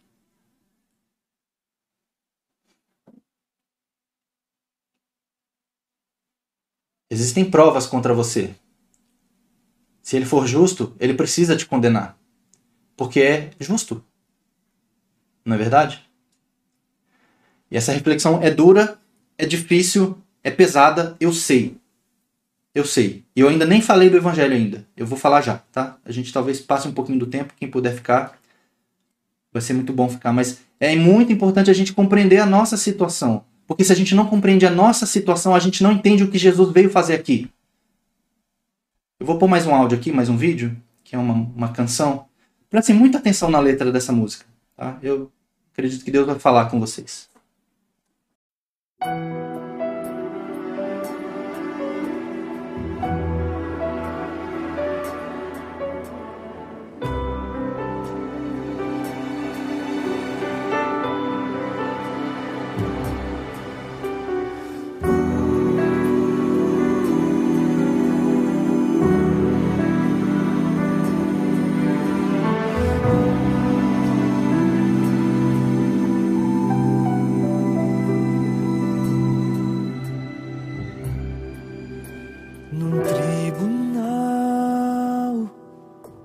Jesus se apresentar para julgar um pecador condenado.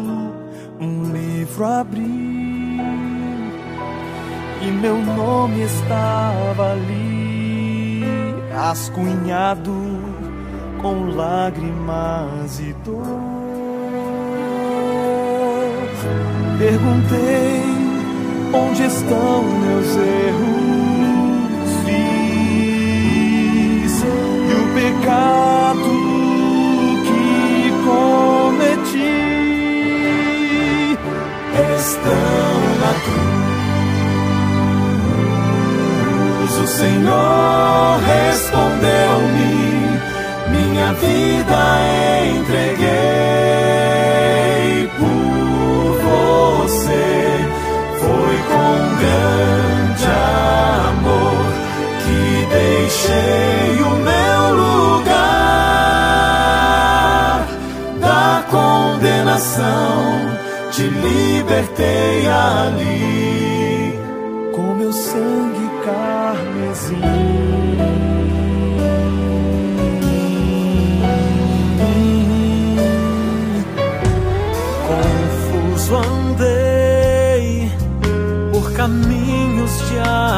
aflição, sem pensar que fosse me ferir e enfrentar a dor.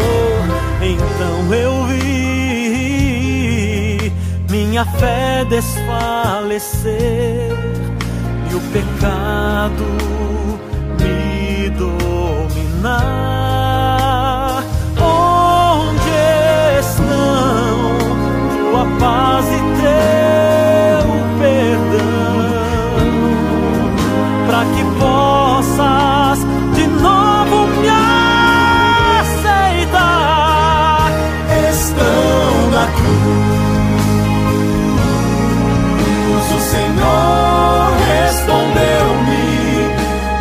vida entreguei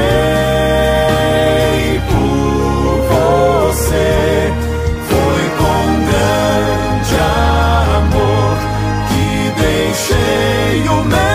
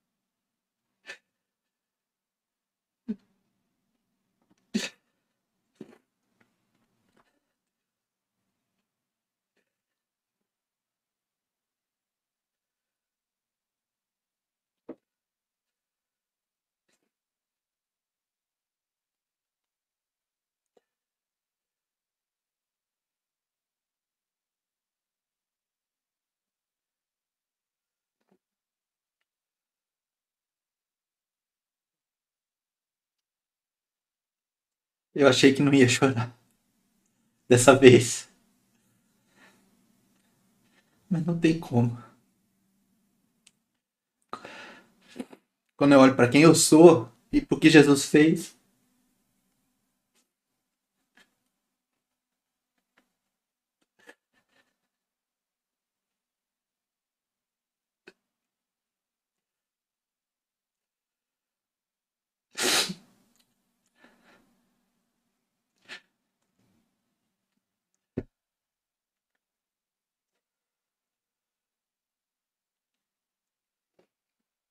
É, gente.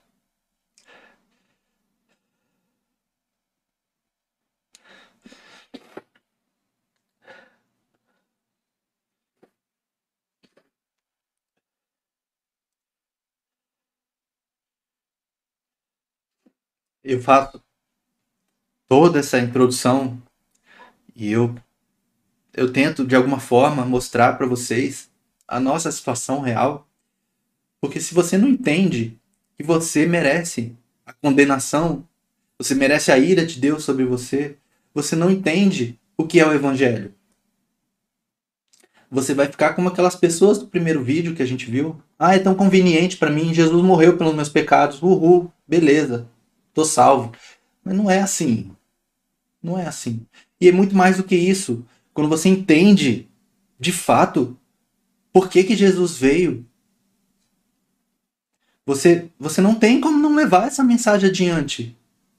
Porque da mesma forma como você um dia estava condenado, e por, por você ter aceitado o sacrifício de Jesus por você, você hoje está livre dessa condenação, você não pode ficar indiferente a isso, sabe? E todo o trabalho da mentoria que a gente faz desde, desde o início, sempre o nosso objetivo foi fazer com que as pessoas enxerguem que, que a vida cristã não é uma brincadeira. E a gente passou tantos anos, eu falo por mim, eu passei tantos anos da minha vida.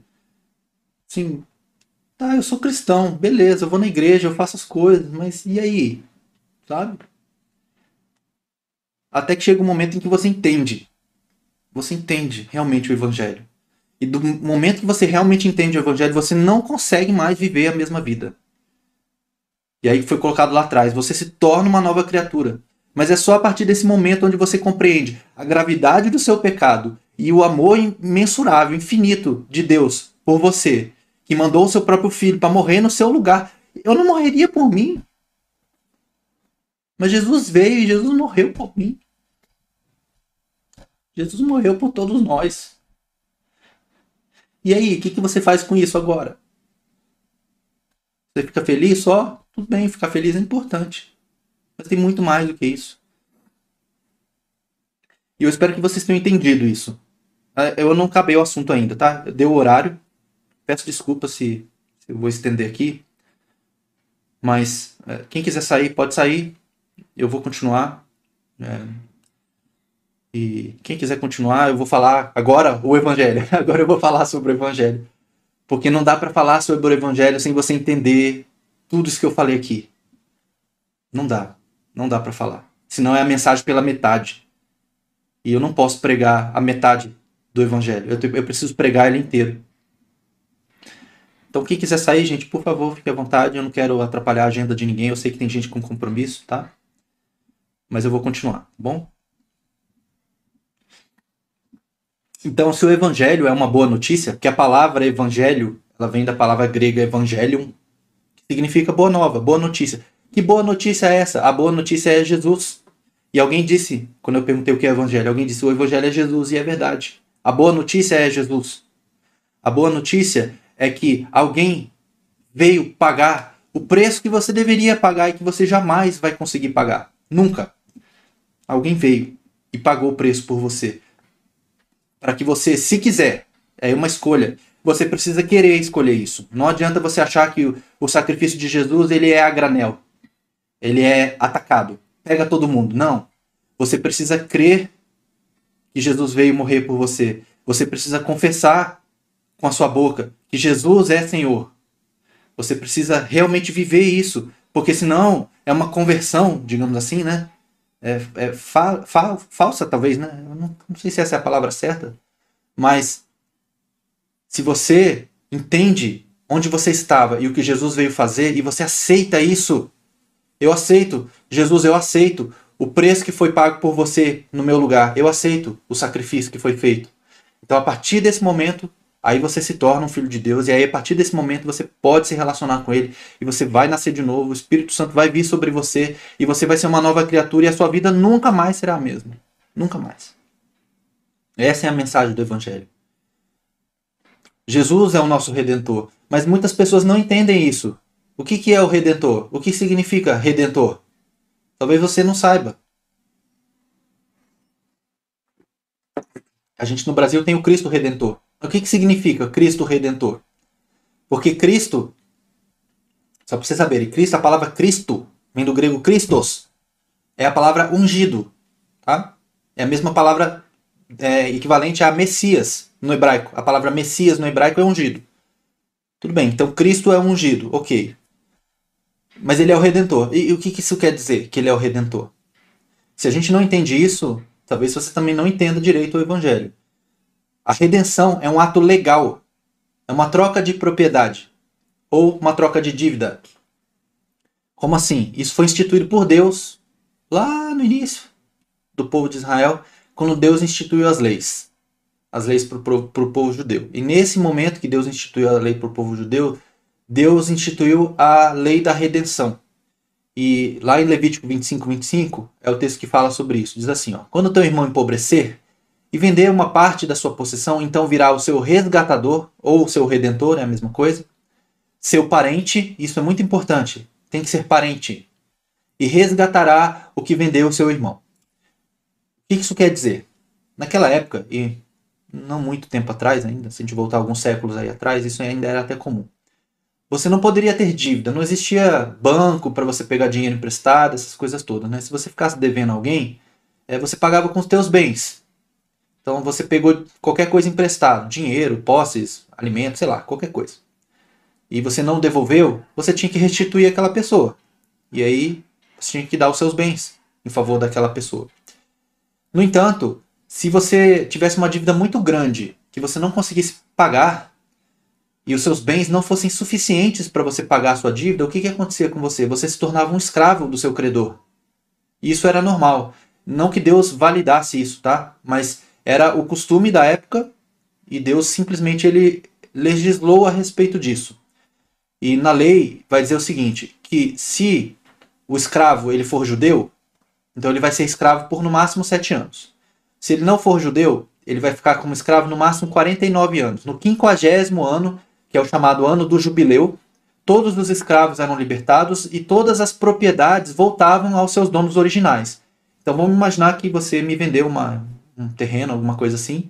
Quando passasse 50 anos, ou a cada 50 anos, né, o valor da propriedade ele era definido de acordo com o tempo que falta para chegar no ano do jubileu.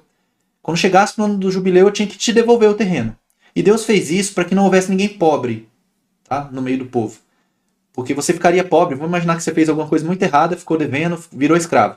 Você vai ser escravo por no máximo 49 anos. Depois a, a, as coisas voltam todas aos seus donos originais, tá? O ato de redenção, então, é quando você perde as suas posses. Um parente seu, ele pode vir e pagar a sua dívida para o credor. E a partir do momento que ele paga a sua dívida, ele se torna o seu redentor. Mas ele precisa ser seu parente. Ele não pode ser qualquer pessoa. Diante da lei, se ele não fosse teu parente, não valia. Então precisava ser um parente. E aí agora vocês começam a entender por que, que Jesus teve que vir. Porque precisava ser um parente para vir pagar a sua dívida de pecado com Deus. Não podia ser qualquer pessoa. Tinha que ser uma pessoa que tivesse condições de pagar essa dívida. Uma pessoa que não tivesse pecado. Porque se Jesus também pecasse, ele estaria na mesma posição que nós. Então Jesus precisou vir para se tornar um semelhante a nós, para viver uma vida que nós não poderíamos viver, uma vida sem pecado, para então pagar o preço de sangue que existia sobre nós, porque o salário do pecado é a morte. Então alguém precisa morrer para que o pecado seja satisfeito, digamos assim, né? A dívida do pecado. Então o que Jesus veio fazer? Jesus veio fazer uma transação legal. Jesus veio pagar uma dívida. E ele veio pagar a nossa dívida.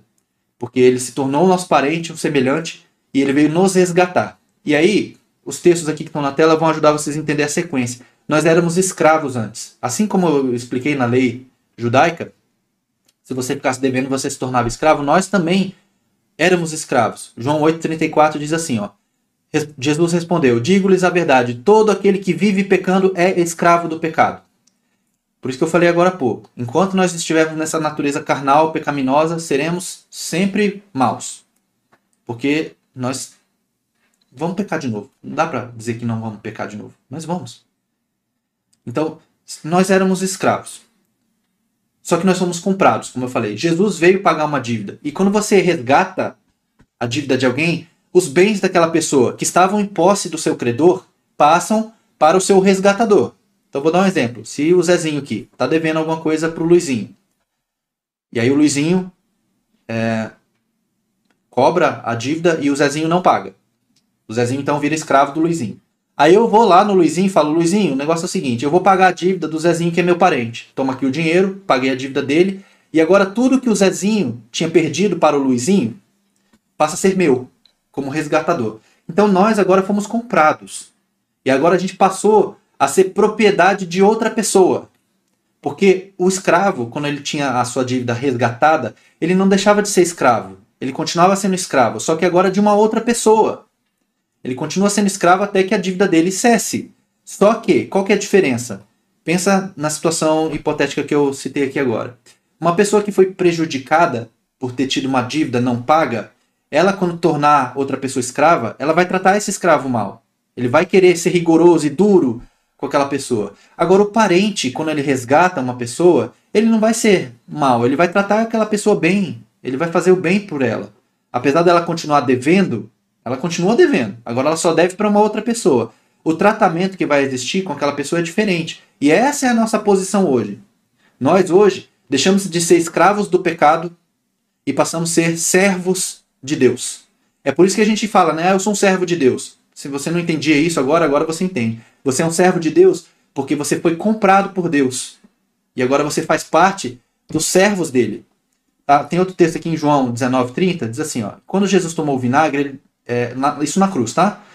Ele disse, né? Está consumado. Inclinando a cabeça, entregou o espírito. É, esse texto aqui, a palavra que está aqui nesse trecho, está consumado, esse termo, em grego é a palavra tetelestai. E essa palavra ela é usada para transações financeiras mesmo. É como você diz assim, está quitada a dívida, está pago. Então o que Jesus disse é, está pago ali na cruz. Quando ele disse isso, o que aconteceu foi isso aqui, ó. Texto de Colossenses 2, 13 a 15. Quando vocês estavam mortos em pecados e na incircuncisão da sua carne, Deus os vivificou juntamente com Cristo. Ele nos perdoou todas as transgressões e cancelou a escrita de dívida que consistia em ordenanças e que nos era contrária, ou seja, existia uma dívida anotada, né? uma escrita de dívida contra nós. E Jesus fez o seguinte: ele foi lá e cancelou essa dívida. O que, que ele fez? Ele a removeu, pregando-a na cruz.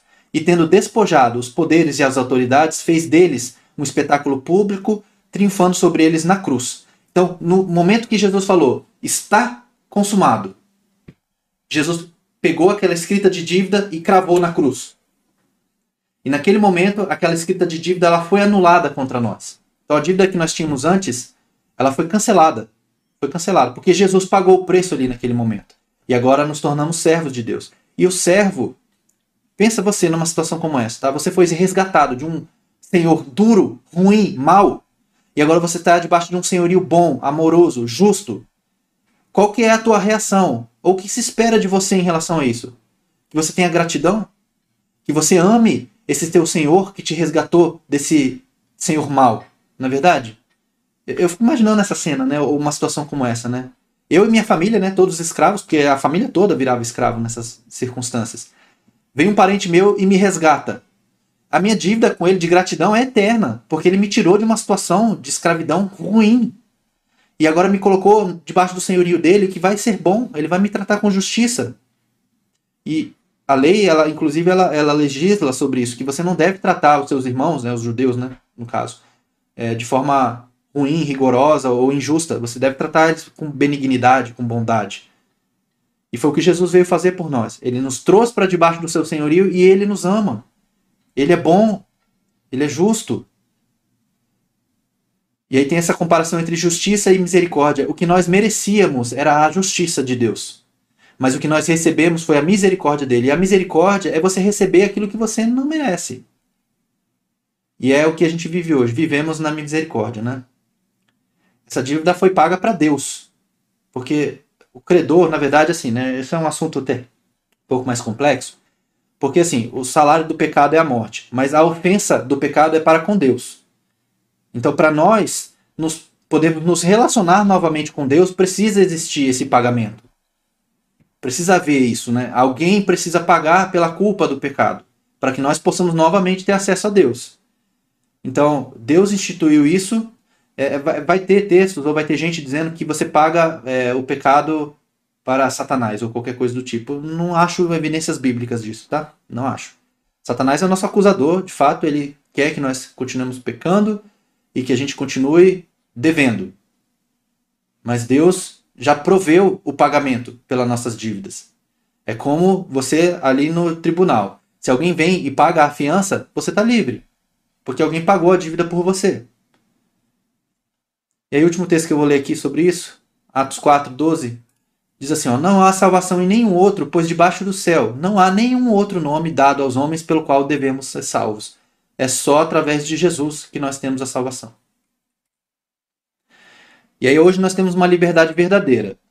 E o que é essa liberdade verdadeira? Esse texto aqui é muito conhecido e ele infelizmente é tirado de contexto muitas vezes.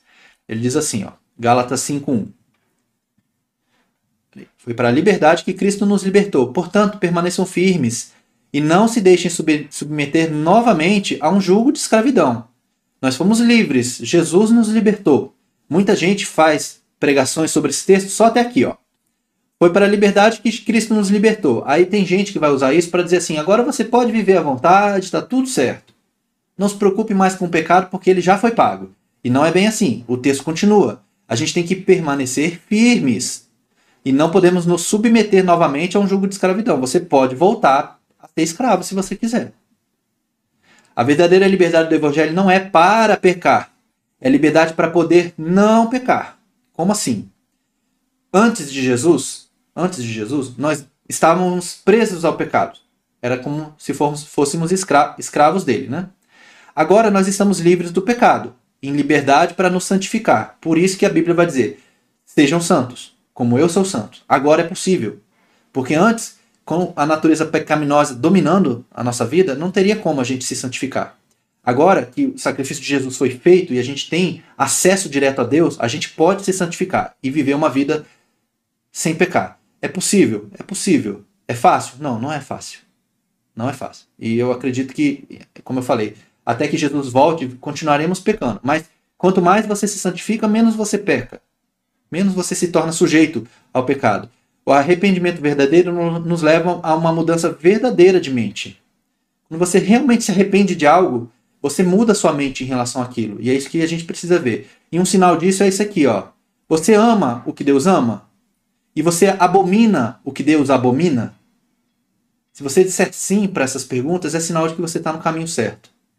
Jesus ele não veio nos salvar do inferno. Jesus veio nos salvar dos nossos pecados, porque os nossos pecados é que nos colocam lá no inferno. Agora sobre evangelizar, tá? Que é assim, se você entende que o evangelho é tão bom assim, você precisa então fazer alguma coisa a respeito. E evangelizar, para mim, é como contar uma história. É fácil de eu entender dessa forma. Eu espero que fique fácil para vocês também. Você tem uma história com Deus, é só você contar essa história. Como era você antes de você compreender verdadeiramente o Evangelho? E como é você agora? Como a sua vida mudou? Você tem uma história para contar, é só você contar essa história. Você não precisa se preocupar muito em falar os textos bíblicos para as pessoas, você não precisa se preocupar muito em usar palavras difíceis, você não precisa. Você só precisa contar a sua história. E aqui eu digo isso aqui, né? Nós somos testemunhas, e eu vou já mostrar o texto para vocês sobre isso. Somos testemunhas. Eu não sei se vocês já foram testemunhas de algum processo judicial, qualquer coisa do, nesse sentido.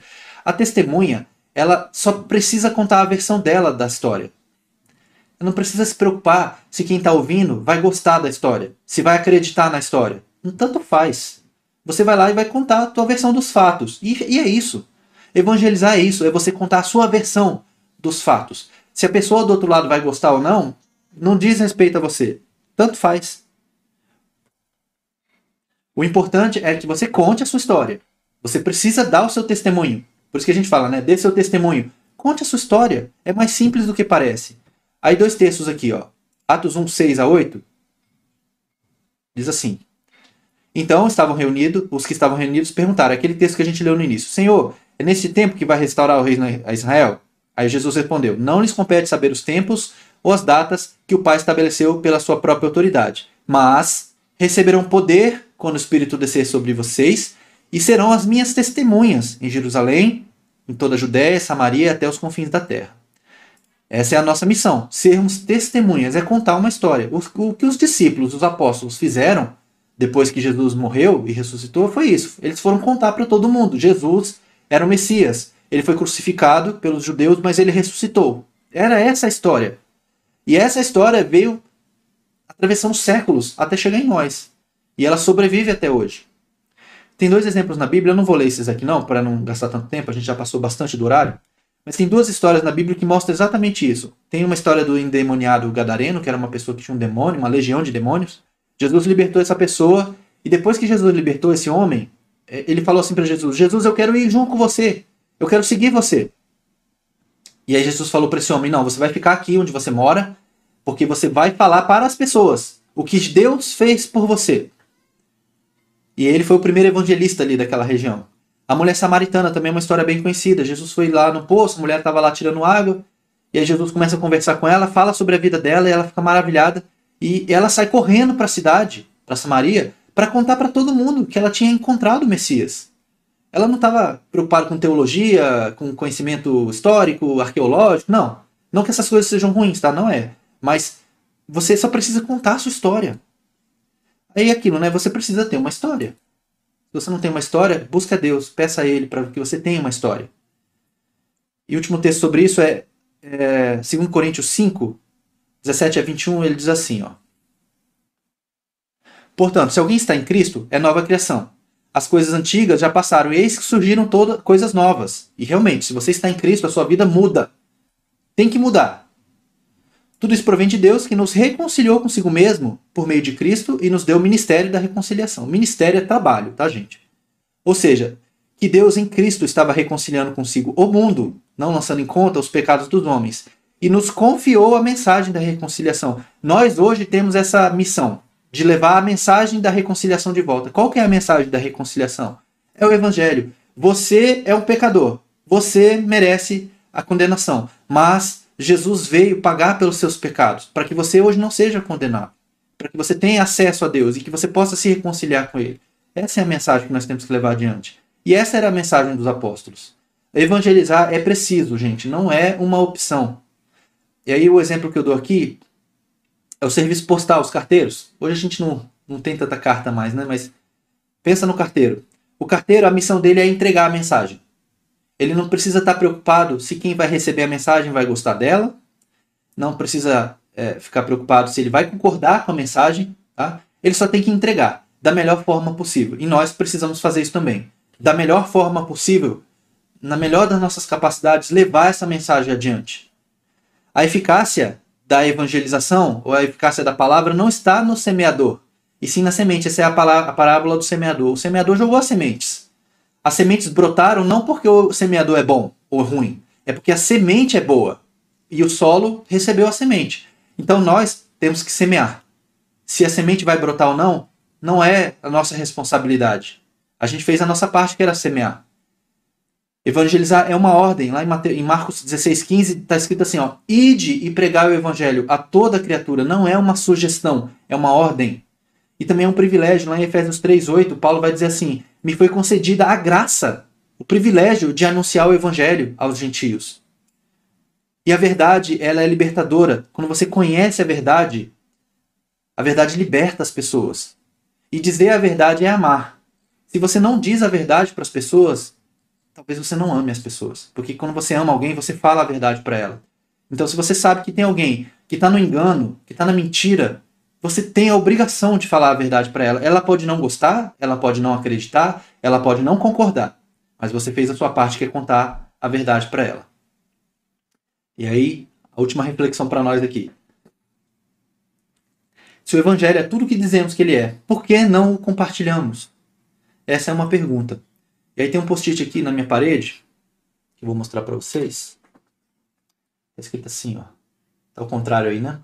Está escrito assim, ó. O verdadeiro evangelho, ele é inconveniente. Por quê? Porque o evangelho verdadeiro, ele exige uma mudança de vida. Ele exige um arrependimento genuíno. Ele exige que você passe a, a viver uma vida nova. Uma nova criatura, como a gente leu aqui agora há pouco, né? Se você diz que você aceitou o evangelho, mas a sua vida continua exatamente como era antes, você continua mentindo, roubando, matando, seja qual for a tua situação aí, tá? É, quer dizer que você não entendeu o evangelho.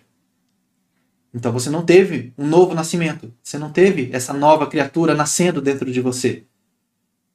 Então você precisa buscar essa experiência com Deus. Agora, se é tudo que é e a gente não compartilha, por que não? E de fato, né? É duro você falar a verdade para as pessoas em alguns momentos, mas é a nossa obrigação. E é para isso que nós estamos aqui hoje. Último slide aqui, para a gente finalizar. Lá o texto de Romanos 10, ele vai dizer o seguinte. Ó. Mas o que diz? A palavra está junto de ti, na tua boca e no teu coração. Esta é a palavra da fé que pregamos, a saber, se com a tua boca confessares ao Senhor Jesus e em teu coração creres que Deus o ressuscitou dentre os mortos, será salvo. Então aqui tem um, uma coisa importante. Se você ainda não fez isso, você precisa fazer. Faça agora. Confesse Jesus como Senhor da sua vida. E Senhor não é um pronome de tratamento, tá? Pronome de tratamento é Senhor com letra minúscula. Aqui está Senhor com letra maiúscula. Eu até falei sobre isso na, na última semana, né? É a palavra kurios em grego. É senhor como um senhor de escravos mesmo. É como se você se coloca como servo de Deus.